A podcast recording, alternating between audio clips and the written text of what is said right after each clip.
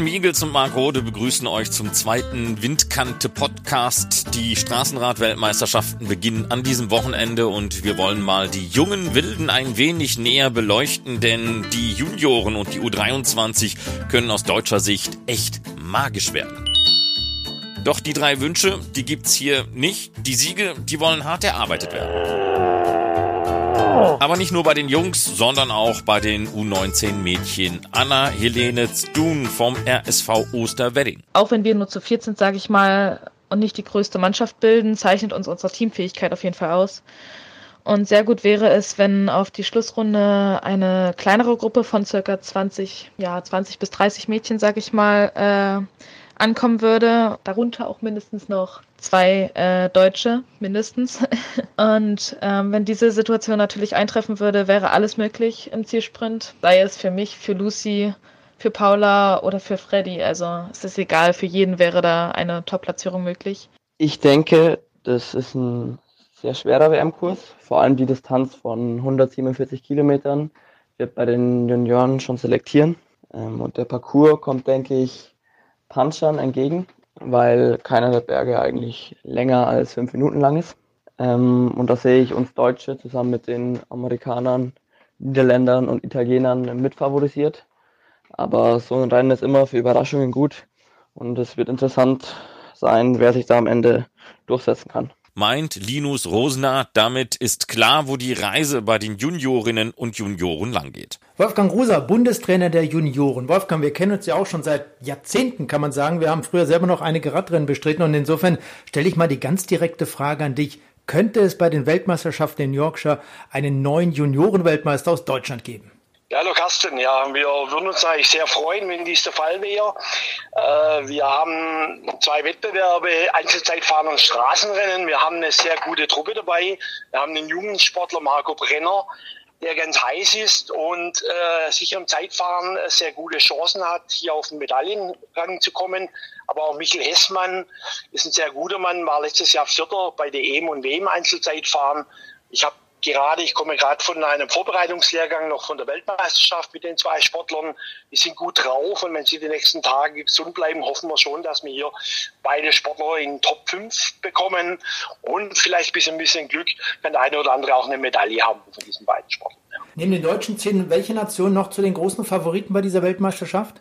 Ja gut, da ist jetzt im Zeitfahren natürlich der amtierende Europameister Piccolo aus Italien, da gibt's noch Tiperi aus Italien, die Amerikaner haben starke Einzelzeitfahrer dabei, in großen Favoriten, aber auch die Briten setze ich als mit ihrem Heimvorteil als starke Gegner an, ja, natürlich. Reden wir mit den Sportlern. Zunächst zur deutschen Juniorinnenmannschaft und Lucy Meyerhofer. Für mich wäre es gut, wenn das Rennen so verlaufen würde, dass auf die Schlussrunde so ein Feld mit, sagen wir mal, 20 bis 30 Mädchen drauf fahren würde. Und ich denke, dass wenn es dann zum Sprint kommt, kann ich da weit vorne reinfahren.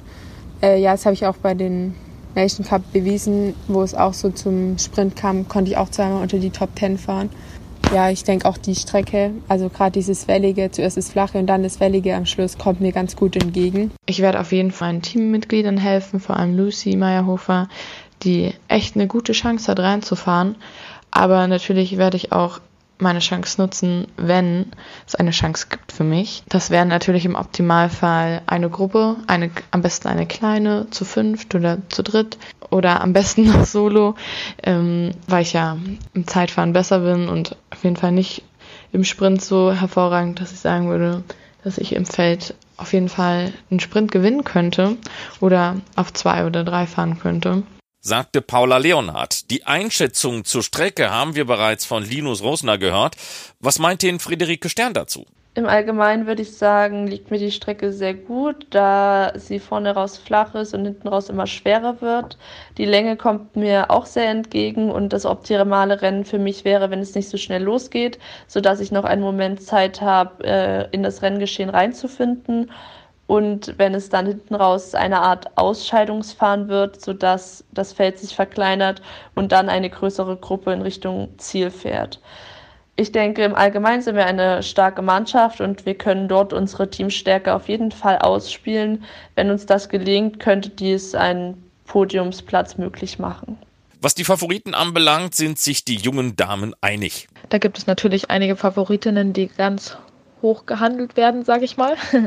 Wie zum Beispiel Megan Jestrip aus den USA. Sie sollte auf jeden Fall im Endsprint nicht zu unterschätzen sein, aber auch Elinor Buckstead aus Großbritannien ist eine sehr starke Allrounderin, würde ich mal sagen. Also sie könnte im Sprint vorne mitfahren, aber auch wenn es ähm, sich in Gruppen spaltet an den Bergen, sage ich mal, würde sie weit vorne mit ankommen. Aber generell auch die Holländer, da ist jeder Einzelne stark, sage ich mal so. Da gibt es über, wieder Überraschungen bei den Holländern und generell auch Russinnen, mit denen wir uns noch nie wirklich messen konnten, sage ich mal so. Zu meinen Favoritinnen zählt auf jeden Fall Wilma Olofsson. Sie hat in der vergangenen Woche die Waterslay Ladies Challenge gewonnen und ist über den gesamten Saisonverlauf konstant stark gefahren. Die Australierin bzw. Neuseeländerin kann ich nicht genau einschätzen, aber ich kann mir vorstellen, dass da auch ein, zwei Leute dabei sind, die auf jeden Fall Chancen haben, vorne mit reinzufahren. Meine Favoriten sind Megan Chestrap. Also mit ihr ist auf jeden Fall zu rechnen, wenn es zum Sprint kommt, genauso wie mit Eleanor Buxted aus Großbritannien. Aber auch die Holländerin, wie zum Beispiel Femke Gerritze, die sind auch nicht zu unterschätzen. Aber die Medaillen wollen doch von den vier Damen aus Deutschland gewonnen werden. Da sah es doch schon in diesem Jahr ganz gut aus, wie bei Anna-Helene Zdun. Und bei den Nations Cups habe ich schon mein Durchsetzungsvermögen im vorderen Feld beweisen können. Und deshalb denke ich auch, dass eine Top-5-Platzierung für mich äh, nicht weit hergeholt ist. Und wenn das Rennen perfekt für uns verläuft, beziehungsweise für mich, für die anderen, dann sollte dem nichts im Wege stehen, da eine gute Platzierung einzufahren. Und dann ist da noch die Entscheidung im Zeitfahren mit Lucy Meyerhofer und Paula Leonhardt. Würde ich mir auf jeden Fall einen Top 20 Ergebnis wünschen. Ich bin jetzt diesen Sommer sehr viel auf der Bahn gefahren und hatte deswegen vielleicht nicht die alleroptimalste Vorbereitung. Dennoch, als ich dann wieder von der Bahn runter war, habe ich mich vorbereitet und ich glaube, das war schon gut und denke auch, dass ich nächste Woche auf Top-Niveau bin und hoffentlich ein gutes Ergebnis einfahre. Ich weiß zwar nicht, wie die anderen Länder sind, die normalerweise nicht in Europa sind, fahren, also Neuseeland oder Australien. Auch Russland sieht man ja eigentlich nicht. Da bin ich mal gespannt, wie die so fahren werden, aber ich glaube, das wird ganz gut und wenn es jetzt vielleicht nicht das Top-Ergebnis wird, lerne ich viel trotzdem und nehme trotzdem sehr viel mit fürs nächste Jahr und kann dann nächstes Jahr nochmal meine Chance nutzen. Mein Ziel ist da Top 20 ähm, bei der Europameisterschaft wurde ich ja Neunte und jetzt bei der Waters Ladies Challenge wurde ich 18. Also ich denke, ähm, ja, wenn ich das dann nochmal bei der Weltmeisterschaft beweisen kann, dass ich da unter die ersten 20 fahren kann, dann bin ich echt zufrieden. Äh, ja, das Streckenprofil liegt mir eigentlich auch. Ich bin zufrieden mit meiner Form und ich habe viel trainiert. Also ich hoffe, dass ich da einen guten Tag erwische. Zu den Jungs und Marco Brenner. Ja, also bei mir läuft dieses Jahr echt erstaunlich gut offensichtlich. Ähm, vor allem beim ersten Junioren hätte ich das nicht gedacht. Wobei ich ja auch ganz gut über den Winter gearbeitet habe und so. Und jetzt, wie es halt weitergeht bei der WM, ja, vielleicht eine Medaille ist auf jeden Fall mein Ziel im Zeitfahren oder im Straßenrennen oder vielleicht sogar beides, wenn es genial läuft. Und ja, ich, wir sind auf jeden Fall im sehr starken Team am Start. Und da kann man schon was machen, denke ich. Ich werde eher die Rolle des Helfers haben, da wir in meinen Augen mit Marco Brenner und mit Michael Hessmann zwei Top-Favoriten auf die Medaillenränge haben. Aber aus verschiedenen Rennkonstellationen können sich da sicher auch für mich Chancen ergeben, auf ein gutes Ergebnis zu fahren. Und wir sind da als Team, denke ich, sehr breit aufgestellt und haben da für jede Rennsituation die richtigen Leute dabei. So Linus Rosner. Apropos Michel Hessmann. Ich bin eigentlich auch ziemlich zufrieden mit der Saison soweit.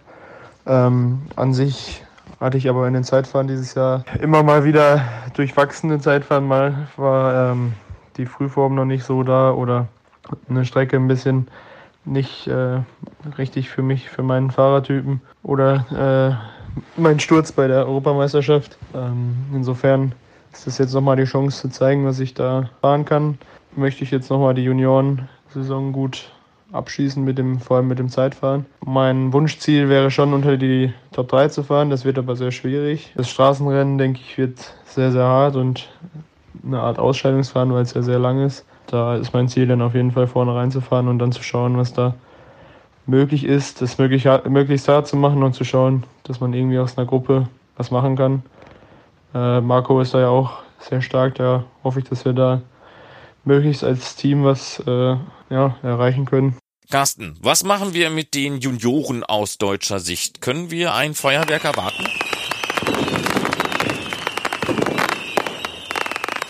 Die Rennen der Junioren und Juniorinnen sind immer eine sehr schwer vorhersehbare Angelegenheit. Klar, es gibt durch die Rennen im Nations Cup schon einige Nationen und Fahrer, die zum Kreis der Besten gehören, aber Leistungsschwankungen und der Druck, bei einer WM das Nationaltrikot zu tragen, damit kann da nicht wirklich jeder junge Sportler umgehen. Aus deutscher Sicht könnten Marco Brenner und Michael Hessmann im Zeitfahren vorne dabei sein, wenn nicht sogar eine Medaille gewinnen. Gerade Marco Brenner hat 2019 bewiesen, dass er ein ganz großer werden kann. 2020, also kommendes Jahr, kann er noch einmal bei den Junioren starten. Michael Hessmann dagegen ist ein Jahr älter, aber ihm fehlten auf der anderen Seite letztes Jahr nur 10 Sekunden zur Bronzemedaille. Vielleicht kann er das 2019 toppen. Und bei den Mädels, denke ich, wäre alles unter den ersten zehn wirklich schon klasse. Muss man einfach so sagen. Es ist nicht so einfach, denn in diesem Bereich wird mit Bahn und Straße zweigleisig gefahren und durch die Bahnwärme im August in Frankfurt an der Oder lag der Schwerpunkt eben genau dort. Kann man auf der anderen Seite auch verstehen. Ich würde sagen, die USA, Italien, Dänemark, Frankreich, Niederlande und Großbritannien, das sind die Nationen, die wir im Nachwuchs im Auge behalten müssen.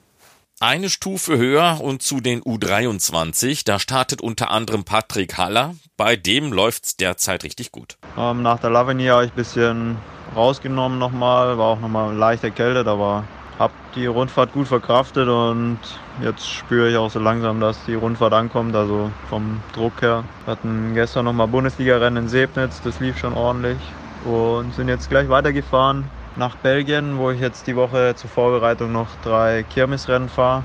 Ich denke, das ist eine optimale Vorbereitung auch für die WM jetzt nochmal. Und ich denke, dann stehe ich dort mit einer richtig guten Form am Start. Also die Rennen liefen jetzt richtig gut und gesund bleiben natürlich. Auch der Patrick blickt mal auf die Strecke für uns. Ja, ich habe es mir bis jetzt nur im Internet angeschaut. Also das Profil ist ja schon so ein bisschen Klassiker ähnlich. Ich denke mal, der Wind spielt eine große Rolle bei dem Rennen. Aber wir haben ja im Frühjahr mit der Nationalmannschaft hier in Belgien auch schon gezeigt, dass wir da gut aufgestellt sind. Und auch mit der Nominierung jetzt, denke ich, haben wir eine Mannschaft, die auch für solche Windkantensituationen oder gerade dieses klassische Profil, wie es die WM dieses Jahr bietet, eine Top-Mannschaft haben. Und ja, haben, denke ich, auch in jegliche Richtung, wie das Rennen laufen kann, Fahrer dabei, die dafür gut sind. Und was können wir von dem Rennen erwarten? Die U23-Rennen werden halt immer ordentlich ausgefahren. Es gibt natürlich die starken Nationen Norwegen, Frankreich, Belgien. Und die Briten werden natürlich bei der Heim-WM auch nicht zu unterschätzen sein. Rennen, also wie bei der Lavinier, da ist, wurde ja auch jeden Tag Vollgas gefahren, denke ich. Wird sich hinten raus irgendwann eine Gruppe mit 10, 15 Fahrern absetzen, die den Sieg unter sich ausmachen. Also ich glaube nicht, dass es zum Sprint kommt. Bundestrainer der Klasse U23, Ralf Grabsch. Die Nominierung steht, die einzelnen Athleten sind genannt worden. Wie sehen denn grundsätzlich solche Nominierungskriterien aus? Also es gibt Nominierungskriterien, ähm, die im Prinzip so ausschauen, dass man auf nationaler Ebene und äh, bei den Nations Cup international im Prinzip Ergebnisse abliefern muss und auch, äh, was ja bei den Profis üblich ist, dass man äh, ja mannschaftsdienlich fahren kann und, und sich in die Mannschaft integrieren kann. Und das sind äh, zwei wichtige Faktoren neben dem Ergebnis, äh, dass das mannschaftliche Fahren, weil das ist heutzutage enorm wichtig, um im Prinzip auch erfolgreich zu sein. Und äh, da schaue ich dann, wie die Mannschaft zusammenpasst und äh, daraufhin nominiere ich im Prinzip die Mannschaft. War es dieses Jahr relativ einfach, weil im Frühjahr die Mannschaft extrem stark gefahren ist bei unseren Nations Cup Rennen, jetzt Welbegem und der Flandern-Rundfahrt. Und von daher ähm, hatte ich im Prinzip schon so ein Grundgerüst an Sportlern, äh, was sich dann im Prinzip auch in der Saison bestätigt hat. Was hinzukommt, sind natürlich die deutschen Meisterschaften, wo der Leon Heinschke vom Development Team Sunweb gewonnen hat da ist es so, dass dieser Meistertitel einen Platz sicher hat als, äh, ja, für die Europameisterschaft.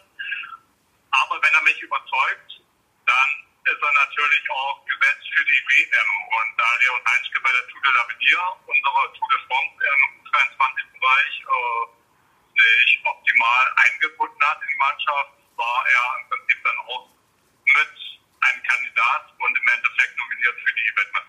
Am 23. September findet das Zeitfahren in der Klasse U23 statt und am Freitag, dem 27. September, das Straßenrennen über 186 Kilometer. Welche fünf Fahrer sind denn nun nominiert worden? Also für das Straßenrennen sind Jonas Rutsch und Georg Zimmermann nominiert als quasi die Teamkapitäne mit einer Doppelspitze. Dann kommen Leon Heinzke als deutscher Meister dazu und Miguel Heidemann und Patrick Haller, äh, die natürlich auf einem klassischen äh, Gebiet, also auf der, der Rennstrecke, äh, optimal mit reinpassen und natürlich ihre mannschaftlichen Qualitäten bisher unter Beweis gestellt haben. Und beim Zeitfahren fahren Miguel Heidemann und dazu noch Juri Hollmann, der im Prinzip ja, die Mannschaft vervollständigt. Und welche Chancen haben dann Miguel Heidemann und Juri Hollmann im Zeitfahren? Also Miguel Heidemann und Juri Hollmann sind zwei Top-Zeitfahrer äh, auf nationaler Ebene. Äh, bisher hatten sie international noch keine große Möglichkeit gehabt, dort in Erscheinung zu treten. Aber eine Top-10-Platzierung äh, halte ich für, für realistisch und ich denke, das ist auf jeden Fall umsetzbar. Im Straßenrennen sieht es ja dann sicherlich mit Jonas Rutsch und Georg Zimmermann äh, etwas besser aus. Ja, also im Straßenrennen, da müssen wir uns nichts vormachen. Da sind wir mit Jonas Rutsch und Georg Zimmermann optimal aufgestellt, die das Prinzip durch entsprechende Ergebnisse gerade auf internationaler Ebene komplett unter Beweis gestellt haben.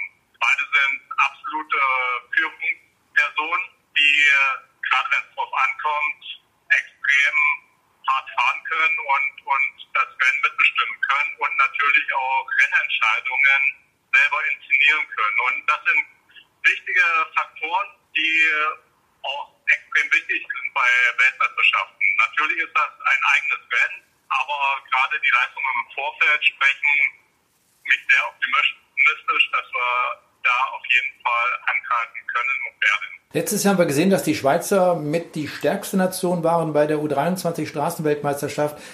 Welche Nation zählen denn 2019 zu den großen Favoriten? Auch wieder die Schweizer? Ja, natürlich. Die Schweizer zählen für mich äh, zum absoluten Favoritenkreis. Äh, dann ist natürlich äh, Norwegen extrem stark aufgestellt, äh, die sehr starke Fahrer gerade auf klassischer Ebene haben. Und wie man nicht vergessen kann, äh, darf, die, die Briten. Also die haben mit Hater und Pitcock zwei Ausnahmeathleten, die jetzt auch bei der Tour de l'Avenir extrem stark gefahren sind, leider Pech hatten, dass sie durch Sturz äh, ausscheiden mussten. Aber das sind im Prinzip die führenden Nationen und dazu kommt noch Dänemark und ich denke, da sollten wir ein großes Auge drauf halten und drauf werfen und ich bin mir aber sicher, gerade wenn man die Entscheidung trifft Richtung Finale, da muss man natürlich auch selber Akzente setzen und wie ich eben schon gesagt habe, wir haben die entsprechenden Sportler dafür und da sollten wir uns dann schon einen eigenen Masterplan zurechtlegen.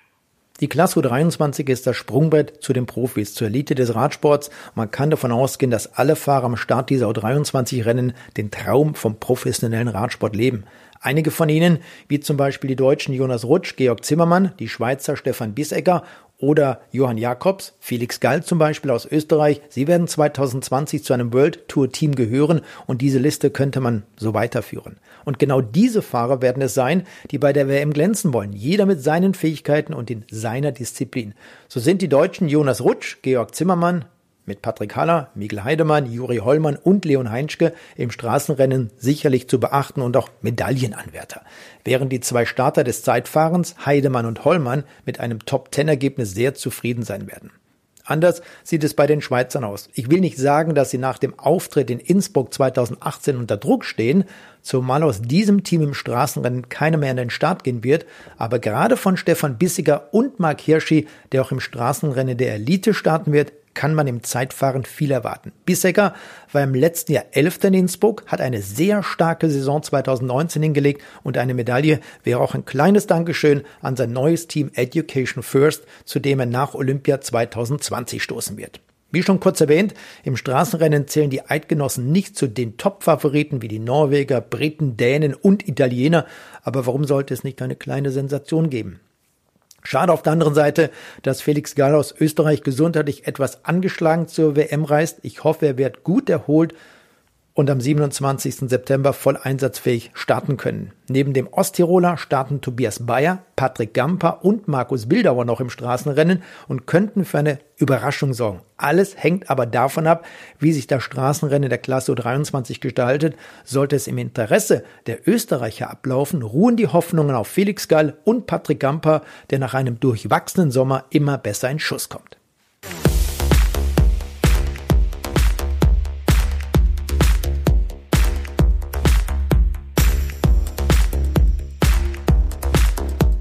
Hatten gehofft, dass mit dem zweiten Podcast die italienische Mannschaft bekannt ist. War sie zu diesem Zeitpunkt leider nicht. Können wir damit auch über die Italiener nicht sagen und sie auch nur schwer einschätzen. Fast ein Heimspiel hatten die Italiener im vergangenen Jahr. Da hatte sich Cheftrainer Davide Cassini und Vincenzo Nibali die Strecke von Innsbruck bereits im Winter angesehen. Nichts sollte dem Zufall überlassen werden. Die WM in Innsbruck führte am Ende zu keiner Medaille im Eliterennen der Herren für Italien, aber dafür waren die Gastgeber sehr zufrieden. Josef Markreiter, Geschäftsführer Lebensraum Tirol Holding. Die WM in äh, Tirol, in Innsbruck, im Alpbachtal-Seenland, äh, war für uns äh, von Eurosport ein guter Erfolg, ein toller Erfolg. Wie sieht man das denn vor Ort im äh, Rückblick ein Jahr später? Also wir schauen alle mit Freude zurück. Äh, die Erinnerungen sind durch die Bank positiv. Es hat sich zum einen eine Sportbegeisterung, die in Tirol ja ohnehin zu Hause ist, genährt vom Wintersport, vom Bergsteigen. wir sind da einfach ein sehr aktives Bergvolk, wenn ich so sagen darf. aber dass dieser Funke derart stark übergesprungen ist auf den Radsport, das konnte niemand erwarten. Die Menschen sind wirklich zu Zehntausenden begeistert am Straßenrand gestanden oder vor den Bildschirmen gewesen. Und ähm, wenn man heute fragen würde in der Tiroler Bevölkerung, wollt ihr nochmal eine Radweltmeisterschaft machen, dann wäre das sicher ein sehr, sehr deutliches Votum dafür. Ähm, man äh, hat eigentlich auch gestaunt, was der Radsport hier zeigen kann. Also da sind alle wirklich sehr, sehr glücklich. Äh, zum anderen war es ja auch angelegt und stark mit touristischen auch äh, Geldern mitfinanziert, dass wir das Land im Sommer präsentieren können. Es ist ein wunderschönes Land, das man eben medial äh, im Sommer nicht so sehr wahrnimmt.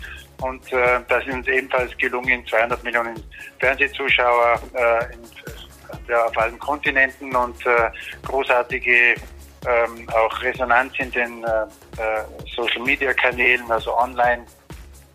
An der Strecke natürlich 600.000 Leute, die, die, Hälfte aus dem Ausland, also wirklich aus ganz Europa und Übersee äh, Gäste hier auch im Sommer zu begrüßen. Also der Werbeeffekt ist einerseits gelungen, die Sportbegeisterung und als quasi Sahnehäubchen ist noch dazugekommen, dass unsere Laura Sticker aus dem Ötztal hier auch noch äh, gewinnen konnte. Völlig überraschend in der U23. Sie ist eigentlich eine Mountainbikerin, die auf sehr, sehr gutem Weg ist in Richtung Weltcup. Und dann hat sie hier Gold geholt. Also das war, glaube ich, noch einmal eine Draufgabe, die niemand erwarten konnte. Also große Begeisterung. Tirol ist für den Radsport so richtig durchgestartet. In den letzten Jahren gab es immer wieder Veranstaltungen dieser Art, die unterm Strich mit einem dicken Minus rausgegangen sind. Wie sieht denn das finanzielle Fazit in Innsbruck aus? Da gab es auch bei uns intern immer wieder Kritik und äh, Diskussionen, auch medial äh, wurde das angekreidet, äh, dass hier sozusagen ähm, äh, die Budgets äh, nicht eingehalten worden wären. Äh, Faktum ist, die Weltmeisterschaft in Tirol wurde ähm, weit unter den Kosten abgerechnet, die an und für sich üblich sind. Normalerweise rechnet man äh, mit mehr als 20 Millionen Euro, um eine Radweltmeisterschaft ausrichten zu können. Es sind sehr hohe Gebühren an den Weltsportverband zu zahlen. Es ist, und man kriegt dort eigentlich keine Kofinanzierung in Retour, wie das in anderen Sportarten oder bei Olympia möglich wäre. Ähm, also man ist hier schon sehr stark auf sich gestellt. Als Region ist das eine große Herausforderung, äh, die wir aber bewältigt haben. Letztlich wurden sogar noch ähm, Gelder zurückbezahlt. Und ähm, wie gesagt, mit 14,6 Millionen Endabrechnung darf man nicht nur sagen, es war eine der erfolgreichsten Radweltmeisterschaften, sondern sicherlich auch in ihrem Kosten-Nutzen-Effekt die beste, die es hier äh, seit langem gegeben hat.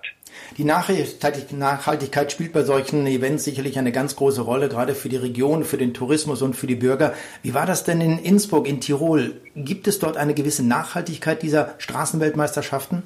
Ja, wir haben zum einen auch aus vielen Gründen und auch aus dem Grund der Nachhaltigkeit äh, hier nicht nur einen Rundkurs äh, angelegt, wo alles abgewickelt werden kann. Das wäre natürlich kostengünstiger, effizienter gewesen, aber wir wollten eben die Regionen einbinden. Wir wollten also keine reine Innsbruck oder rund um Innsbruck Weltmeisterschaft nur haben, wo natürlich das große Finale dann auch stattgefunden hat in unserer Landeshauptstadt, sondern wir wollten die Regionen einbinden und sie auch dadurch äh, Impulse geben. Und äh, ich darf also berichten, dass äh, im Ötztal, äh, äh, wo ja mehr der Mountainbikesport auch zu Hause ist, aber auch mit dem Ötztaler Radmarathon äh, man hier wirklich ein Spitzenprodukt sozusagen für die für, die, äh, für den Breitensport anbieten kann, dass hier ganz kräftig in die Pedale getreten wird. Äh, zum Beispiel ein eigener Radweg mit viel Aufwand jetzt hier fertiggestellt wurde durch das ganze Tal ähm, dass äh, die Alpbachtal-10-Landregion sich hier weiterentwickelt, auch für den Radsportler mehr Programm zu machen, äh, vom kleinen Pumptrack und äh, sozusagen Bikepark hier in Rattenberg bis hin zu den Great Rides, wie wir sie nennen, den großartigen Rennradrouten und Mountainbike-Möglichkeiten, die Region hier stärker zu positionieren. Oder das Kufsteiner Land, das sich jetzt wiederholt, äh, wie Eurosport-Zuschauer wissen, auch in unserer Tour auf der Alps äh, präsentiert hat, äh, das einen eigenen Radmarathon auf die Beine gestellt hat, der jetzt Jahr für Jahr läuft und das auch interessiert ist, an weiteren Großereignissen hier sich wieder zu präsentieren. Hallwartens mit der Heimat äh, Swarovski Kristallwelten. Auch dort ist der Funke übergesprungen, hat der Radsport quasi ins Regal von Swarovski gefunden mit wunderschönen ähm, Elementen. Das ist die eine Seite. Und was uns aber wichtig war, neben dieser, dieser äh, Impuls für Programme natürlich auch die Radinfrastruktur weiterzuentwickeln. Es ist im Land Tirol von und durch diese Radwärme auch äh, bewusst ein Förderprogramm ausgelöst worden. Inzwischen sind mit vereinten, gebündelten Mitteln äh, hier 34 Millionen Euro äh, in der Planung oder schon ausgegeben worden, um wirklich äh, weit über 100 neue Radkilometer anzulegen, Bikeparks zu schaffen, ähm, auch bestehende Rad-Weitwanderrouten äh, äh, hier wieder auf Vordermann zu bringen. Also da tut sich was und ja, es wird nicht aufhören. Also das war ein Startschuss, ein kräftiger, um hier auch unser Land äh, sichtbarer und in der Qualität äh, noch weiter nach vorne äh, zu bringen äh, in dieser Radsportwelt, wo wir, wenn wir ehrlich sind, natürlich auch die Konkurrenz nicht lässt. Am Sonntag geht es also mit der ersten WM-Entscheidung in Yorkshire los. Das ist das Mixed Teamzeitfahren. Das ist ein neuer Wettbewerb und ersetzt das Mannschaftszeitfahren der Profimannschaften. Bei den Europameisterschaften in Alkmaar haben wir das neue Format schon erlebt in diesem Jahr. Die Niederlande, Deutschland und Italien mit den Medaillen. Drei Damen und drei Herren pro Team. Robert Bengsch, du bist doch gerne progressiv. Was hältst du denn von dem neuen Wettbewerb? Also ich finde dieses neue Format, dass Frauen und Männer gemeinsam in einer Disziplin an den Start gehen, super, super gut. Das löst also das Mannschaftszeitfahren der Firmenteams ab. Da gab es ja auch in letzter Zeit immer ein bisschen Ärger zwischen der UCI und den World Tour Mannschaften, weil die Kostenübernahme nicht gewährleistet war. Und jetzt ist diese Weltmeisterschaft im Radsport also wieder traditionell ein Kampf der Nationen. Dass der Teamchef von De König Quickstep, Patrick Lefevre, nichts davon hält, muss uns nicht weiter stören. Mixed Events halten eben in vielen Sportarten Einzug. Und mich freut auch, dass die Frauen natürlich eine viel, viel größere Bühne in Yorkshire bekommen. Gerade auch, weil sie als zweites an den Start gehen und dadurch für die Entscheidung auch verantwortlich sind. Und wenn wir mal schauen, aus deutscher Sicht sind wir da natürlich sehr, sehr gut aufgestellt. Mieke und Lisa Brennauer, die kennen sich ja noch aus Canyon Swim Zeiten, sind ja 2017 im Rennstall von Ronny Lauke gefahren. Und die beiden Lisas, also Lisa Brennauer und Lisa Klein, sind ja bei den ganzen Bahneinsätzen, bei den Weltmeisterschaften, bei den Weltcups, bei den Lehrgängen auch immer zusammen auf dem Zimmer. Die verstehen sich super, super gut zusammen. Und ich glaube, das ist schon ein Vorteil, wenn man sich kennt, wenn man sich vertraut. Gerade wenn man ganz dicht ans Hinterrad muss, um möglichst viel Windschatten zu bekommen, dann ist dieses Vertrauen unglaublich wichtig. Die beiden sind ja auch aktuelle deutsche Rekordhalterin über 4000 Meter in der Mannschaftsverfolgung. 4,17 sind sie damals geknallt gefahren. Also das ist schon unglaublich schnell. Da sind wir, glaube ich, sehr, sehr gut aufgestellt. Und so doof ist der Move von der UCI nicht, denn es kann sein, dass dieses gemischte Mannschaftszeitfahren in das olympische Programm für Paris 2024 aufgenommen wird. Der Weltradsportverband und das Internationale Olympische Komitee werden die Erfahrung genau analysieren und dann eine Entscheidung treffen. Die Chancen stehen aber gut, denn das IOC freut sich immer, wenn Damen und Herren miteinander spielen, egal ob im Biathlon, Tischtennis oder Skispringen. Und man muss natürlich auch sagen, viele Nationen wären gar nicht in der Lage, vielleicht auch sechs Frauen an den Start zu bringen und sechs Männer. Und somit mischt man das natürlich noch ein bisschen. Und so eröffnen sich Möglichkeiten für einige Nationen, denn die Teams sind ja kleiner, also nur drei Damen, nur drei Herren. Und das bringt, glaube ich, einen Vorteil für viele, viele Nationen. Und wenn wir nochmal einen Vergleich zu 2018 anstellen, da war das Stundenmittel bei 55,5 mit sechs Herren, jetzt nur noch zu dritt, also da wird die Geschwindigkeit ein bisschen runtergehen, die Führungslängen werden auch länger. Im letzten Jahr sind die Jungs ja im Mannschaftszeitfahren der Firmenteams noch 62 Kilometer gefahren, also das wird alles ein bisschen kürzer und ein bisschen knackiger. Das ist ja jetzt auch erstmal nur ein Testballon. Also da ist das letzte Wort über die Art und Weise der Austragung dieses Wettbewerbs noch nicht gesprochen. Frauen und Männer fahren beide die identische Distanz.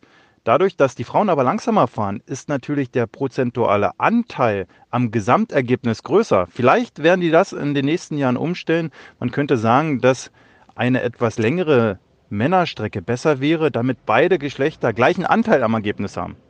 Und sprechen wir noch mal ein bisschen über das taktische Verhalten.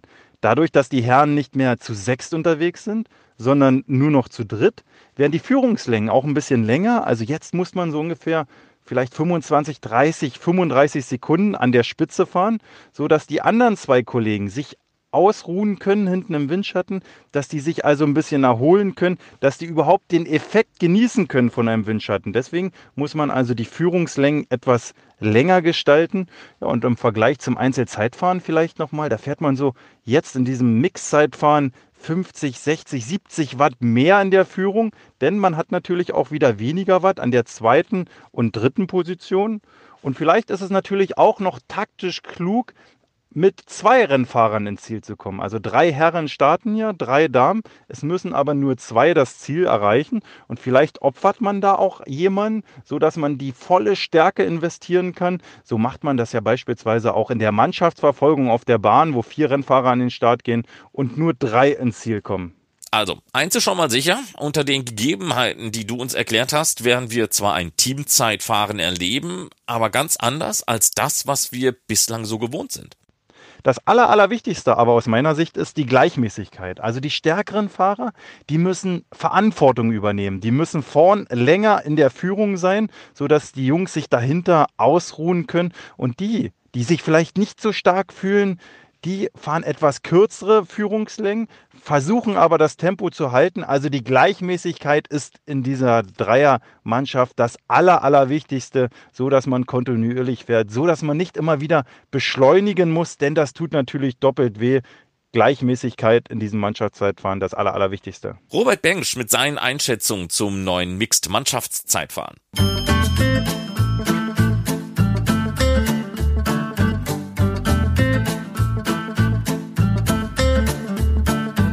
Und das war sie schon, die zweite Ausgabe von Windkante. Wir freuen uns jetzt auf die ersten Wettbewerbe und werden dann bald mal ein Zwischenfazit ziehen. Carsten Miegels und Marc Rode bedanken sich für eure Aufmerksamkeit.